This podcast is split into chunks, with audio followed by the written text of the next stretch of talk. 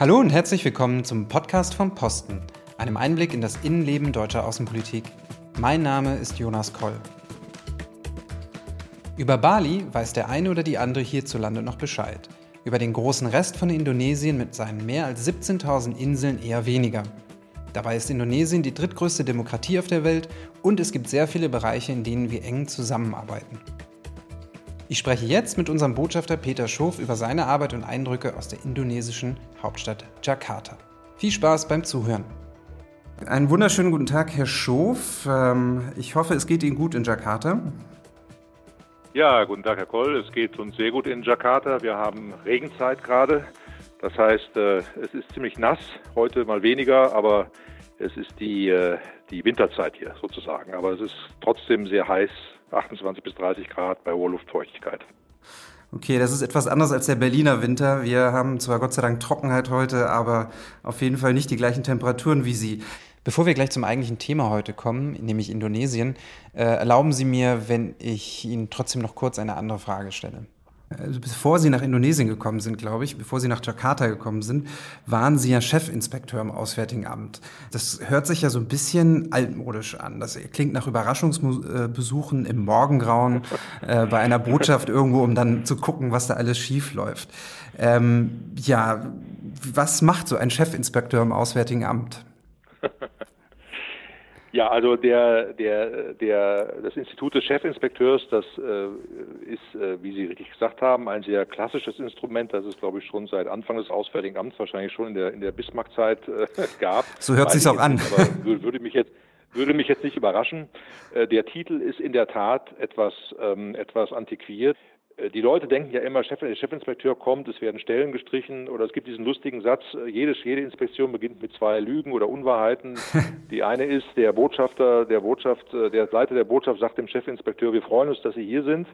Und der Chefinspekteur sagt gleich zu Anfang, ich komme nicht mit dem Auftrag, Stellen zu streichen. Ja, das ist so ein Running Gag.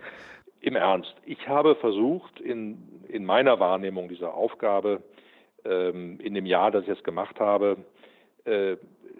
zu sehen, wo kann man unsere Kolleginnen und Kollegen an den Vertretungen in ihrer strategischen Ausrichtung ihrer Arbeit unterstützen. Äh, ich gebe Ihnen mal ein ganz einfaches Beispiel aus meiner kurzen Inspektion an dem vielleicht nicht vielen Menschen bekannten Dienstort Porto Alegre in Südbrasilien. Das ist der Ort, wo im 19. Jahrhundert die deutsche Einwanderung in großen Zahlen hinkam. Und wir feiern äh, jetzt 2020 oder 2021 200 Jahre deutsche Einwanderung.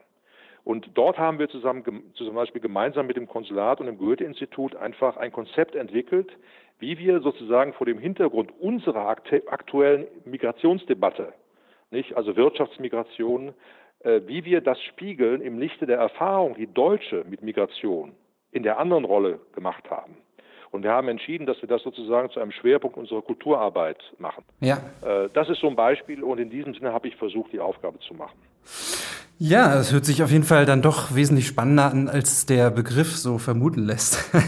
ähm, ich meine, Sie sind ja jetzt der Botschafter in Jakarta, der Deutsche. Aber wenn ich mir Ihren Lebenslauf angeguckt habe, Ihre Karriere im Auswärtigen Amt hat ja eigentlich in einem sehr trockenen Land angefangen oder einem eher trockenen Land, nämlich in Syrien 1988.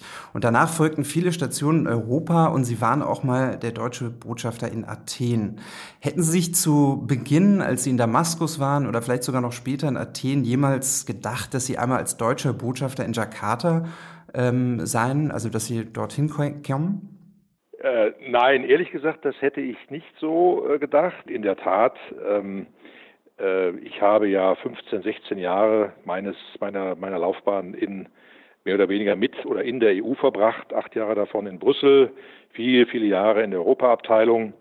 Und ähm, ich habe dann Athen als Botschafter geleitet, äh, was natürlich interessant war, weil es nicht mehr Zentrale war oder nicht mehr Brüssel war, aber es war ja die Zeit der Zuspitzung der sogenannten Grexit-Krise, also der Frage, ob Griechenland in der Eurozone verbleiben kann oder nicht, mit all den Kontroversen, die es ja auch zwischen unseren beiden Ländern gab, sodass ich da auch sehr viel Europa noch gemacht habe. Und äh, mein Wunsch war es eigentlich immer, äh, doch einmal einen Posten zu haben, in dem man die Gelegenheit hat, äh, ja, wie soll ich das sagen, von außen auf unsere EU zu schauen. Und von daher ist eigentlich dieses Land Indonesien da ein ganz wunderbarer äh, Posten, weil man hier äh, doch nochmal ein Bild bekommt über uns selbst auch, das einen bereichert und viele Erkenntnisse gewinnt, die man auch so vorher nicht hatte. Das hört sich sehr spannend an. Ich meine, Sie haben ja schon gesagt, der Blick von außen zwischen Jakarta und Berlin liegen, glaube ich, knapp 11.000 Kilometer. Haben sich Ihre Erwartungen erfüllt und was mussten Sie vielleicht auch ein bisschen lernen noch äh, in Indonesien bei Ihrer Ankunft? Ja, also ich muss erstmal sagen, was musste ich lernen? Ich glaube, das Lernen ist ein täglicher Prozess hier und ich habe auch das Gefühl, dass es bis zum letzten Tag meines Aufenthalts hier nicht wirklich aufhören wird. Was man lernt, was man hier lernt. Also man lernt zunächst einmal äh, ein Land kennen, das, ähm, das zunächst mal auffällt durch seine Jugend. Also gut die Hälfte der Leute hier sind unter 30. Äh, der Indonesier fährt Motorrad oder Moped, um es genauer zu sagen, Vespa und Honda. Ähm, er ist vollkommen digital organisiert. Äh, er organisiert sein Leben über das Smartphone, vom Einkaufen bis zum Friseur. Äh, und äh, es ist eine, man hat das Gefühl, dass man hier ähm, in einer doch sehr unterschiedlichen Situation lebt, verglichen mit uns, weil diese Sorglosigkeit auch zum Beispiel im Umgang mit den sozialen Medien, den Leuten ist hier vollkommen, nicht vollkommen, aber ist eher gleichgültig, äh, wie es mit dem Datenschutz hier steht oder mit, mit, der Privatsphäre. Das sind Themen, die sind hier noch nicht so richtig angekommen. Mhm. Andererseits muss man sagen, es ist erstaunlich zu sehen, wie digital das Leben hier ist. Ja. Zum Beispiel, das ist eine Erkenntnis, die man hat.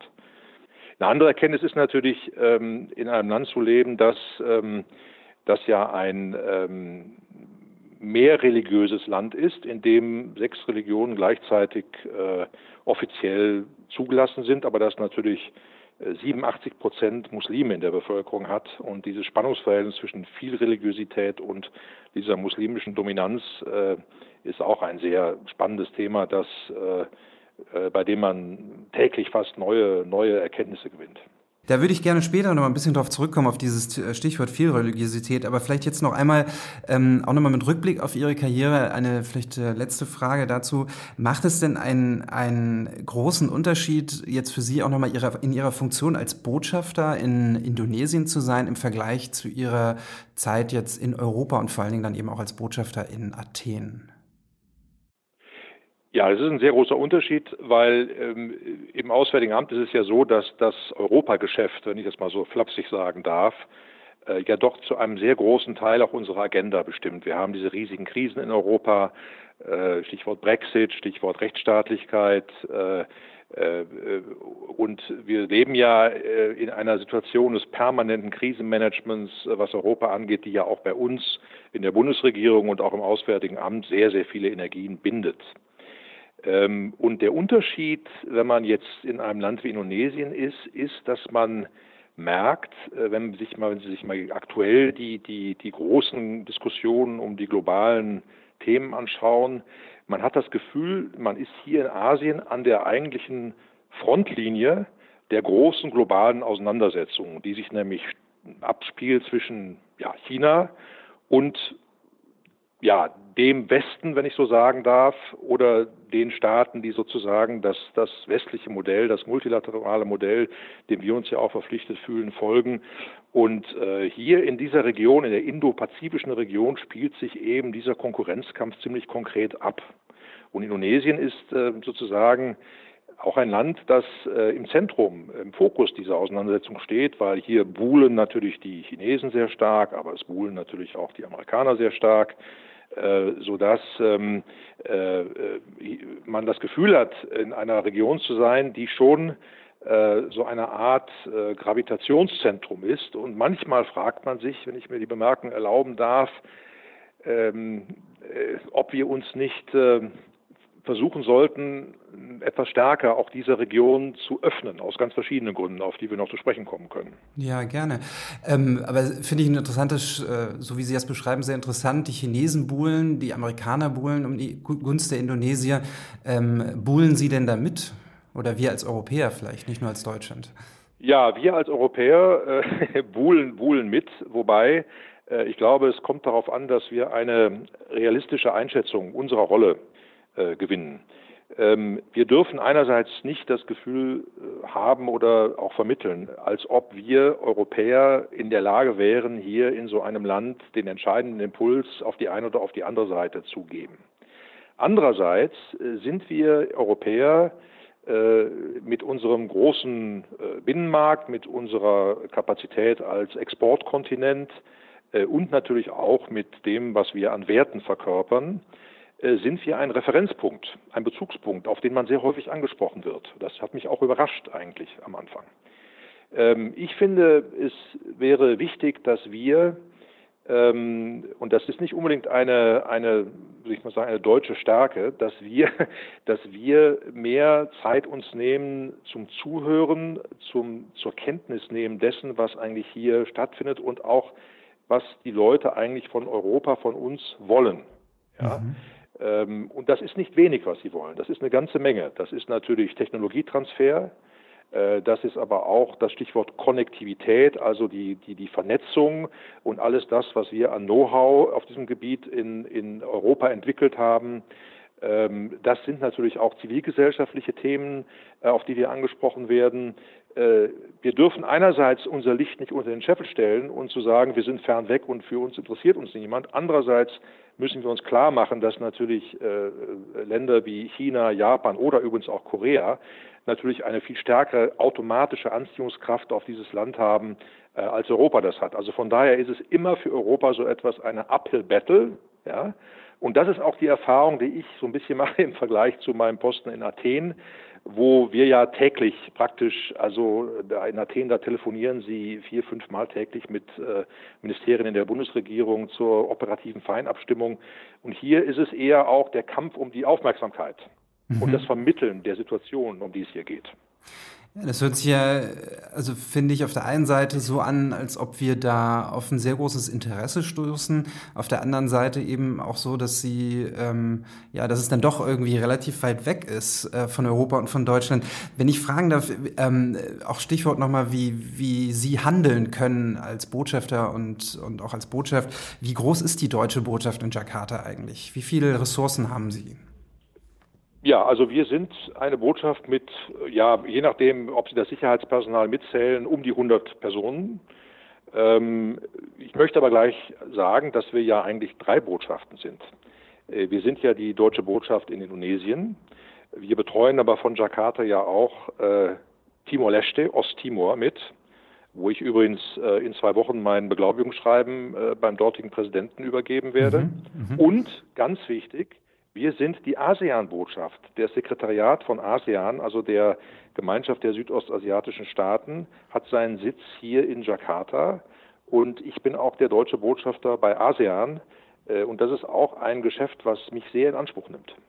Ähm, vielleicht können Sie das auch noch mal ganz kurz einordnen. Asien, vielleicht ein Stichwort dazu. Was ist das und ähm, wie, wie muss man sich das vorstellen? Ist, ist das so eine regionale Organisation, so ähnlich wie die EU oder die europäischen Gemeinschaften es früher mal waren? Oder ähm, wie muss man sich das vorstellen? Also ASEAN ist 1967 gegründet worden. Hintergrund war äh, die Tatsache, dass es in dieser Region natürlich eine Vielzahl, auch nach dem Ende der Kolonialzeit, eine Vielzahl von territorialen ja, Spannungen gab, Grenzziehungen im maritimen Bereich und so weiter. Ähm, äh, und es gab den Wunsch, und da hat Indonesien auch eine ganz besondere Rolle gespielt, als ja äh, Taktgeber dieser berühmten ähm, Bewegung der Blockfreien 1955 hier auch äh, in seiner Nachbarschaft äh, äh, sozusagen die Zusammenarbeit zu fördern. ASEAN ist nicht die Europäische Union und ich muss auch ehrlich sagen, ich sehe auch nicht, wie es die Europäische Union werden kann. Warum ist das so? Weil wir natürlich die Europäische Union gegründet haben nach dem Zweiten Weltkrieg oder in den 50er Jahren mit einem supranationalen Reflex. Das heißt, wir haben sozusagen bewusst Souveränität abgegeben für gemeinschaftliche Entscheidungen. ASEAN ist ein Verein, der strikt intergouvernemental funktioniert und dessen Erfolg auch nur möglich ist, wenn das peinlich beachtete Prinzip der Nichteinmischung und Souveränität seiner Mitglieder Beachtung findet. Ähm, Im Übrigen gibt es auch ähm, ist mir auch wichtig zu sagen, dass oft vergessen wird, wir reden so über Südostasien, als wenn das so eine Region wäre wie, wie Europa. Man darf nicht vergessen, dass es hier um Staaten geht, die extrem unterschiedlich sind, die eine extrem unterschiedliche ethnische Zusammensetzung haben, eine, eine, eine religiöse Zusammensetzung, die anders ist. Indonesien 87 Prozent Muslime, Philippinen ein katholisches Land. Wir haben den Konfuzianismus, wir haben den Buddhismus. Das heißt, die, die, die, die, die Identität der Mitglieder ist nicht vergleichbar mit der doch sehr gemeinsamen christlich-jüdisch-abendländischen Tradition, die uns in Europa prägt, äh, wo wir auch eine gemeinsame kulturelle Basis haben. Und deswegen ist auch der Integrationsanspruch natürlich in ASEAN ein anderer, als das bei uns der Fall ist. Das heißt aber nicht, dass die ASEAN-Mitgliedstaaten nicht mit großem Interesse auf Europa und seine Funktionsweise schauen. Mhm. Äh, ich habe ja nun gesagt, dass ich in Europa viele Jahre unterwegs war und es ist sehr faszinierend für mich zu sehen, auch hier gibt es so eine Art Coreper oder Ausschuss der ständigen Vertreter, wie das bei uns in der Europäischen Union heißt, die sozusagen täglich oder mehrfach die Woche das Tagesgeschäft machen, äh, Texte verabschieden, ASEAN hat natürlich auch, was sein Tätigkeitsfeld angeht, inzwischen viele Bereiche erfasst, die es früher nicht hatte. Es gibt einen großen Stellenwert jetzt zum Beispiel beim Thema soziale und kulturelle Identität. Man fördert, äh, was man auf Neudeutsch People-to-People-Mobilität nennt. Äh, man, man, interessiert sich für, die, für, für das, was, was äh, äh, Grenzschutz, äh, Migrationsfragen sind. Ich werde sehr oft angesprochen auf Schengen. Mhm. all das sind Themen, wo ähm, trotz aller Unterschiede und des unterschiedlichen Anspruchs sehr wohl von ASEAN aus auf die Europäische Union geschaut wird. Und auch das Thema der Zivilgesellschaft und der Werte ist etwas, worauf ich oft angesprochen werde. Äh, dafür interessieren sich die Leute schon sehr. Deutschland und Indonesien sind beides äh, derzeit nichtständige Mitglieder im Sicherheitsrat der Vereinten Nationen. Wir jetzt ja gerade seit äh, Anfang Januar. Ähm, hat das auch für Sie eine Bedeutung, eine diese Dimension der Zusammenarbeit in den Vereinten Nationen? Und ähm, gibt es da vielleicht auch große Bereiche, wo unsere Interessen überlappen, wo wir dann sehr leicht zusammenkommen können mit Indonesien? Ja, also es gibt, äh, das muss ich wirklich sagen, das ist eigentlich sehr erfreulich zu sehen. Wir haben auch im Vorfeld der gemeinsamen Mitgliedschaft im Sicherheitsrat ähm, eine häufige und enge Abstimmung gehabt. Die Ministerin, die indonesische Außenministerin, hat ja auch Minister Maas mehrfach getroffen, sowohl in Berlin als auch in New York. Ähm, wir finden bei den, wir, wir treffen bei den Indonesiern äh, auf großes Interesse, was unsere Kernthemen im Sicherheitsrat angeht, zum Beispiel das Themen äh, äh, Frauen und Sicherheit, das Thema äh, äh, Klima und Sicherheit sind beides große Querschnittsthemen, bei denen wir die Indonesier hinter uns wissen. Ähm, wir haben hier, was unsere Botschaft angeht, das mache ich gemeinsam mit meinem französischen Kollegen, äh, regelmäßiger einmal im Monat ein, ein Mittagessen mit dem äh, Direktor des hiesigen Außenministeriums für Vereinte Nationen, in dem wir einfach in Abstimmung mit unserer Vertretung in New York äh, die Themen mal durchgehen und äh, wir sehen eben unsere Rolle als Botschaft auch, äh, unsere Kollegen in New York und in der Zentrale natürlich hinzuweisen auf bestimmte Anliegen, die Indonesien hat oder bestimmte Signale, die wir bekommen, äh, bei denen wir Konsultationsbedarf sehen. Also das machen wir hier sehr intensiv. Von daher ist das sozusagen ein Add-on-Geschäft, das wir haben, das uns natürlich auch die Möglichkeit gibt, in diese großen Dossiers des Sicherheitsrats Einblick zu gewinnen und auch versuchen, unseren bescheidenen Beitrag als Botschaft hier zu leisten. Und wenn wir jetzt mal von der Ebene der Politik nochmal stärker runterkommen auf die Ebene, sage ich mal, der, der, der normalen Bevölkerung äh, in Indonesien ähm, und was die so von Deutschland denken. Also wir auf politischer Ebene großes Interesse haben wir von Ihnen gehört, aber was denken so der, ich weiß nicht, ja, es gibt, wahrscheinlich gibt es den du Durchschnittsindonesier schlecht, so ähnlich wie es den Deutschen schlecht gibt, aber was, was herrscht so ein Deutschlandbild in Indonesien? Ja. Wenn ich darf, würde ich gerne eine Bemerkung vor die Klammer ziehen, ja, ähm, gerne. Äh, die wir, glaube ich, mitdenken denken müssen. Ähm, also Indonesien ist ein Land, über das, ähm, über das auch in Deutschland natürlich nicht so viel bekannt ist. Äh, also ich selbst habe die etwas lustige Erfahrung gemacht. Äh, ich habe bei einem Familienbesuch äh, mal den lustigen Satz gehört, bevor ich nach, nach Jakarta versetzt wurde. Ach, äh, du gehst nach Indonesien, da war ich noch nie, ich kenne nur Bali. Ähm, ich finde das anekdotisch sehr interessant, weil es zeigt so ein bisschen, dass es auch bei uns äh, eine große Ignoranz gibt. Aber ich sage es deswegen, weil man muss, man muss, glaube ich, sich immer wieder ins Gedächtnis zurückrufen. Was ist dieses Land? Dieses Land ist zunächst einmal, was die Bevölkerung angeht, das viertgrößte Land der Erde. 266 Millionen Menschen.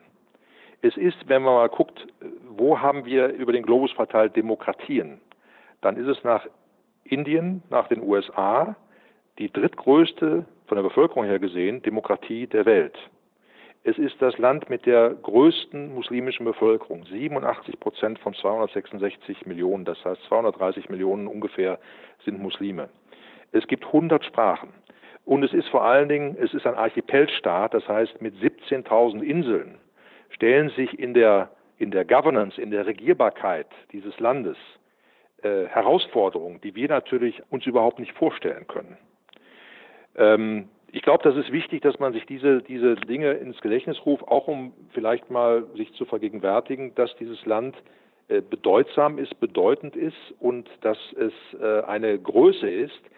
Wenn man sich die Projektionen anguckt über die nächsten 20 Jahre, dann gibt es Institute, ernstzunehmende Institute, die sagen, wenn Indonesien alles richtig machen würde, derzeit ist das Wachstum bei 5,1, 5,2 Prozent, wäre es möglich, dass 2050 Indonesien die viertgrößte Volkswirtschaft der Welt wäre.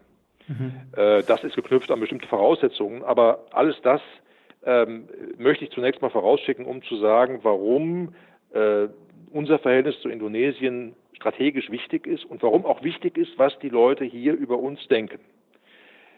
Jetzt kommt, jetzt mache ich einen kleinen Bruch, weil was denken die Leute über uns?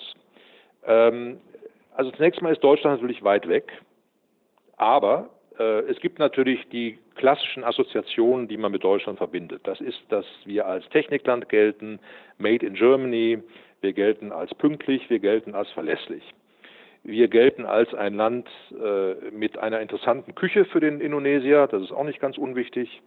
Ähm, wir gelten aber auch bei den urbanen, jüngeren Schichten als ein Land, das kulturell und in der Kreativwirtschaft viel zu bieten hat äh, und das sind so die Stichworte, die mit uns verbunden werden und die auch unser Pfund sind, mit dem wir hier wuchern können. Mhm. Ja, ich muss sagen, äh, vielen Dank auch nochmal, dass Sie ausgeholt haben. Sie haben mich in der Tat auch erwischt. Ich bin einer von diesen vielen Deutschen, die in der Tat nun mal auf Bali waren und, ähm, und sozusagen den Rest von Indonesien gar nicht groß bereist haben. Aber finde ich sehr spannend, was Sie sagen, denn ähm, das, das schließt so ein bisschen äh, an direkt an meine nächste Frage. Ich meine, das scheint ja dann so zu sein, dass es für Sie relativ einfach sein müsste, für Sie und Ihre Kollegen auch Sympathiewerbung für Deutschland zu betreiben. Ähm, wie, wie machen Sie das? Gehen Sie da so, ich meine, Sie haben ja gesagt, jetzt so ein bisschen Kreativwirtschaft und so, das, das hört sich ja schon etwas, ähm, wie ich sagen, etwas komplexer an als so diese üblichen äh, wir machen Werbung mit Fußball, Oktoberfest und Autos, ne? also oder deutscher Technik. Ja, also das, äh, gut, dass Sie das sagen. Also mir, mir ist jetzt äh, zumindest für meine Zeit sehr wichtig, dass wir uns gerade auch äh, neue Zielgruppen erschließen, weil dieses Land ist ähm, ähm, sehr vielfältig. Es gibt natürlich sozusagen die, die, die klassische Klientel, wenn ich das mal so etwas, etwas arrogant sagen darf, die Deutschland kennt, mit Deutschland diese Stichwörter verbindet, verbindet, die ich eben genannt habe und die uns sowieso zugetan sind. Aber es gibt äh, natürlich eine unglaublich vielfältige, ähm, vielfältige Zusammensetzung, gerade auch in diesem jungen Segment von äh, Leuten, die Startups gründen zum Beispiel, mhm. äh, die in der Kreativwirtschaft unterwegs sind. Es gibt hochinteressante Museen. Äh, es gibt, ähm, es gibt ein, ich habe zum Beispiel gerade entdeckt äh, in Yogyakarta, das ist die drittgrößte Stadt auf Java, auf der Insel Java, ein äh, Marionettentheater, das sich nicht etwa wie die Augsburger Puppenkiste mit Kindertheaterstücken beschäftigt, sondern das sozusagen politische Themen der Aufarbeitung der indonesischen Geschichte zum Thema macht. Und die sind in den USA, USA unterwegs, waren in Berlin unterwegs. Hochinteressant. Und mein Interesse ist in der Zeit, in der ich hier bin, zu versuchen, uns neben unseren klassischen äh, Zielgruppen wirklich auch neue Gruppen zu erschließen, gerade auch in der Jugend, ja, äh, bei jungen Journalisten. Äh, und wir haben hier gute, gute Voraussetzungen. Wir haben, wir haben eine Vielzahl von Passschulen hier. Wir haben ungefähr 150.000 Deutschlerner insgesamt. Das, da sieht man, das Interesse an uns ist groß und und wir haben die Möglichkeit eben auch bei gerade diesen jungen Leuten äh, eben auch dieses modernere Deutschlandbild etwas zu verankern. Und da bin ich sehr zuversichtlich, dass uns das gelingen wird. Neben diesem äh, Technik und, und also ich will das nicht darunter spielen. Technik ist ganz wichtig, ja. Mhm. Aber äh, für, für, für, sagen wir mal, das, das junge urbane Publikum, glaube ich, da können wir noch sehr viel mehr erreichen. Sie hatten ja ganz am Anfang auch mal das Stichwort religiöse Vielfalt erwähnt. Das finde ich schon sehr spannend. Wie sieht es da aus? Ist das so ein Thema, wo wir vielleicht auch genauer hingucken sollten, wie die Indonesier das machen? Also, das Thema Religion, Islam in Indonesien ist für mich mit Abstand das schwierigste und anspruchsvollste Thema, weil es so unglaublich viele Widersprüche äh, gibt. Ähm, Zunächst einmal, wir haben, äh, wir haben diese, wie, gesagt, diese, diese Vielfalt der Religionen in der Verfassung verankert.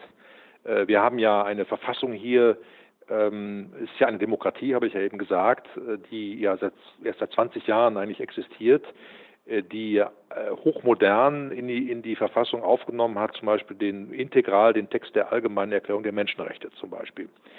Ähm, das heißt, es gibt hier einen Anspruch auf Pluralismus, auf Toleranz, ich würde auch sagen, dass im Vergleich zu anderen muslimisch geprägten Gesellschaften das hier schon äh, ja der lächelnde Islam ist, um mal ein, ein, ein indonesisch Wort ins Deutsche zu übersetzen, also der moderate, tolerante Islam.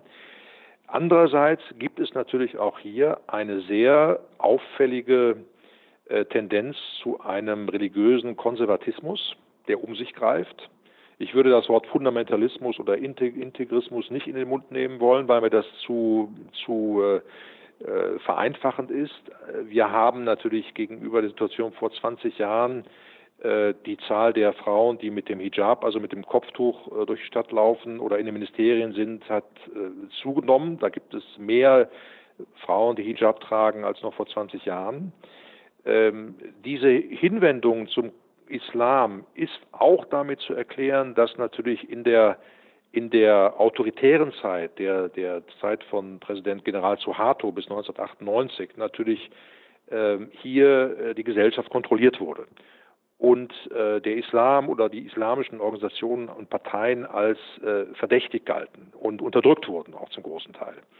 Die Demokratie hat dazu geführt, dass natürlich die, der Islam sich frei entfalten kann und zur freien Entfaltung des Islam gehört auch, dass eben religiöse Symbole wie eben äh, Kopftücher stärker zum Ausdruck gebracht werden.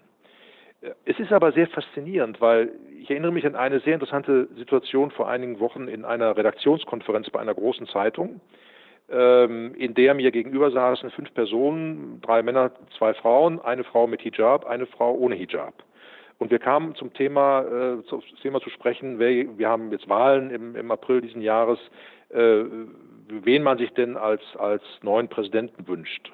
Und dann sagte diese junge Frau mit dem Hijab, ich nenne jetzt mal nicht den Namen des, des Kandidaten, den sie genannt hat, äh, sie, hat, sie hatte geschwiegen bis dahin. Sie hatte kein Wort gesagt, obwohl wir eine Dreiviertelstunde geredet hatten. Und sie sagte ganz spontan und ganz plötzlich, ich will, dass der Kandidat X das gewinnt, weil nur er steht für religiösen äh, Pluralismus und für religiöse Toleranz. Das sagte nicht die Frau die das Haar offen trug, sondern das sagte die Frau, die den Hijab trug.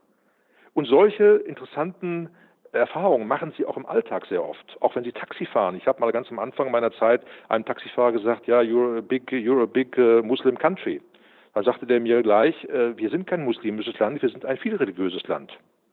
Also das ist hochinteressant. Andererseits muss man feststellen, gibt es auch eine hässliche Seite dieses Konservatismus. Vor allen Dingen macht uns Sorge der Umgang mit dem Thema Blasphemie, also die Möglichkeit, dass man irgendeinen Menschen, irgendeinen Politiker oder einen Funktionsträger, der irgendwas sagt, sofort anzeigen kann mit einem Blasphemie-Vorwurf. Und äh, das passiert in den letzten Jahren häufiger, als das vielen lieb ist. Ähm, auf der anderen Seite, auch da wieder als Gegengewicht, gibt es eine unglaublich äh, aktive und auch laute Zivilgesellschaft, die solche Themen auch anprangert. In den Zeitungen wird das offen äh, angesprochen, auch die Unterdrückung der, der Lesben und Schwulen zum Beispiel, die es hier sicher gibt, wird offen thematisiert. Also Sie können darüber frei reden. Äh, diese Ausführung jetzt meinerseits ist etwas länglich, aber sie ist deswegen länglich, weil ich einfach auch den Eindruck vermitteln will, dass man hier einer Realität gegenübersteht, die sich diesen einfachen Schablonen entzieht, sondern die sehr differenziert ist. Ist das auch Thema in den Beziehungen jetzt zu Deutschland? Also sprich, gibt es äh, da, weiß nicht, auf zivilgesellschaftlicher Ebene einen Austausch, den Sie auch beobachten können? Also ich muss schon sagen, dass die zivilgesellschaftlichen Gruppen, die sich diese Anliegen zum Thema machen, auch sehr gezielt natürlich auf, ähm, auf Botschaften wie die unsrigen, auf die nordischen Botschaften äh, zugehen äh, und auch in uns einen Anker der, wie soll ich sagen, der Selbstvergewisserung sehen, auch eine Plattform sehen äh, von Partnern, mit denen sie bestimmte Anliegen auch in der Öffentlichkeit vertreten können. Da muss man sehr vorsichtig sein, man darf es nicht übersteuern, dann, dann ist es kontraproduktiv und dann macht man es den Leuten eher schwer.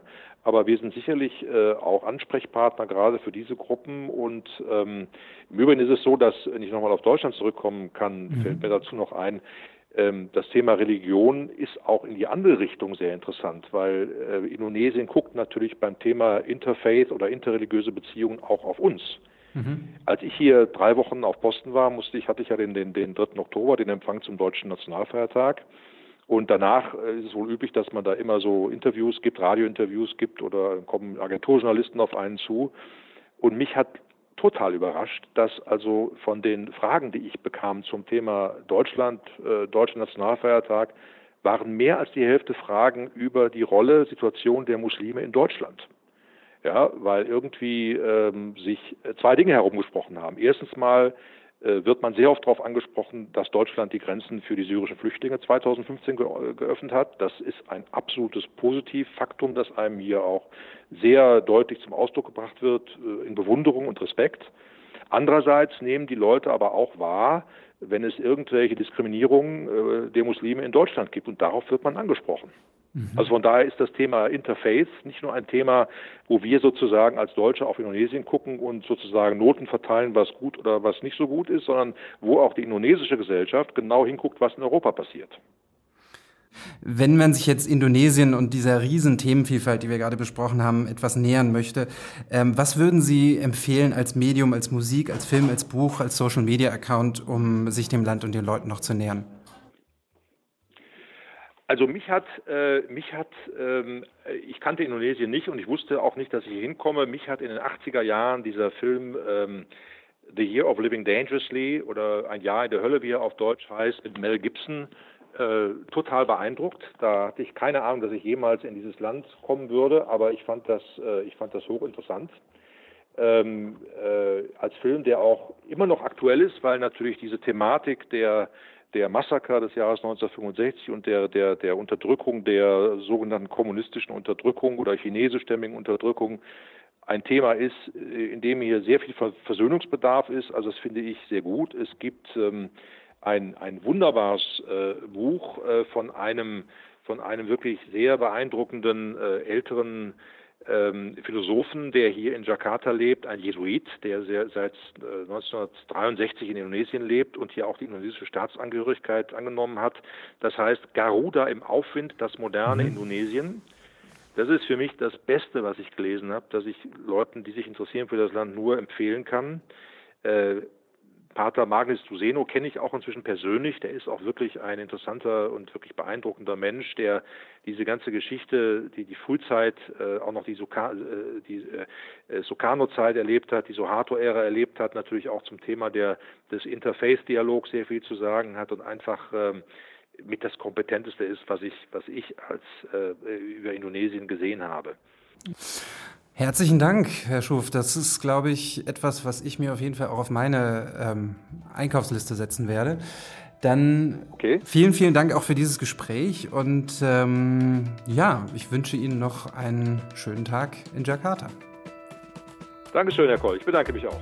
Auf ja, Wiederhören. Auf Wiederhören. Das war die neunte Folge vom Podcast vom Posten des Auswärtigen Amts mit Peter Schof, dem deutschen Botschafter in der indonesischen Hauptstadt Jakarta. Für alle, die noch weiterlesen möchten, auf unserer Webseite www.diplo.de-podcast haben wir noch mehr Informationen verlinkt. Wir würden uns über Kommentare und Feedback auf unseren Kanälen und per E-Mail an podcast.diplo.de freuen. Bis zum nächsten Mal.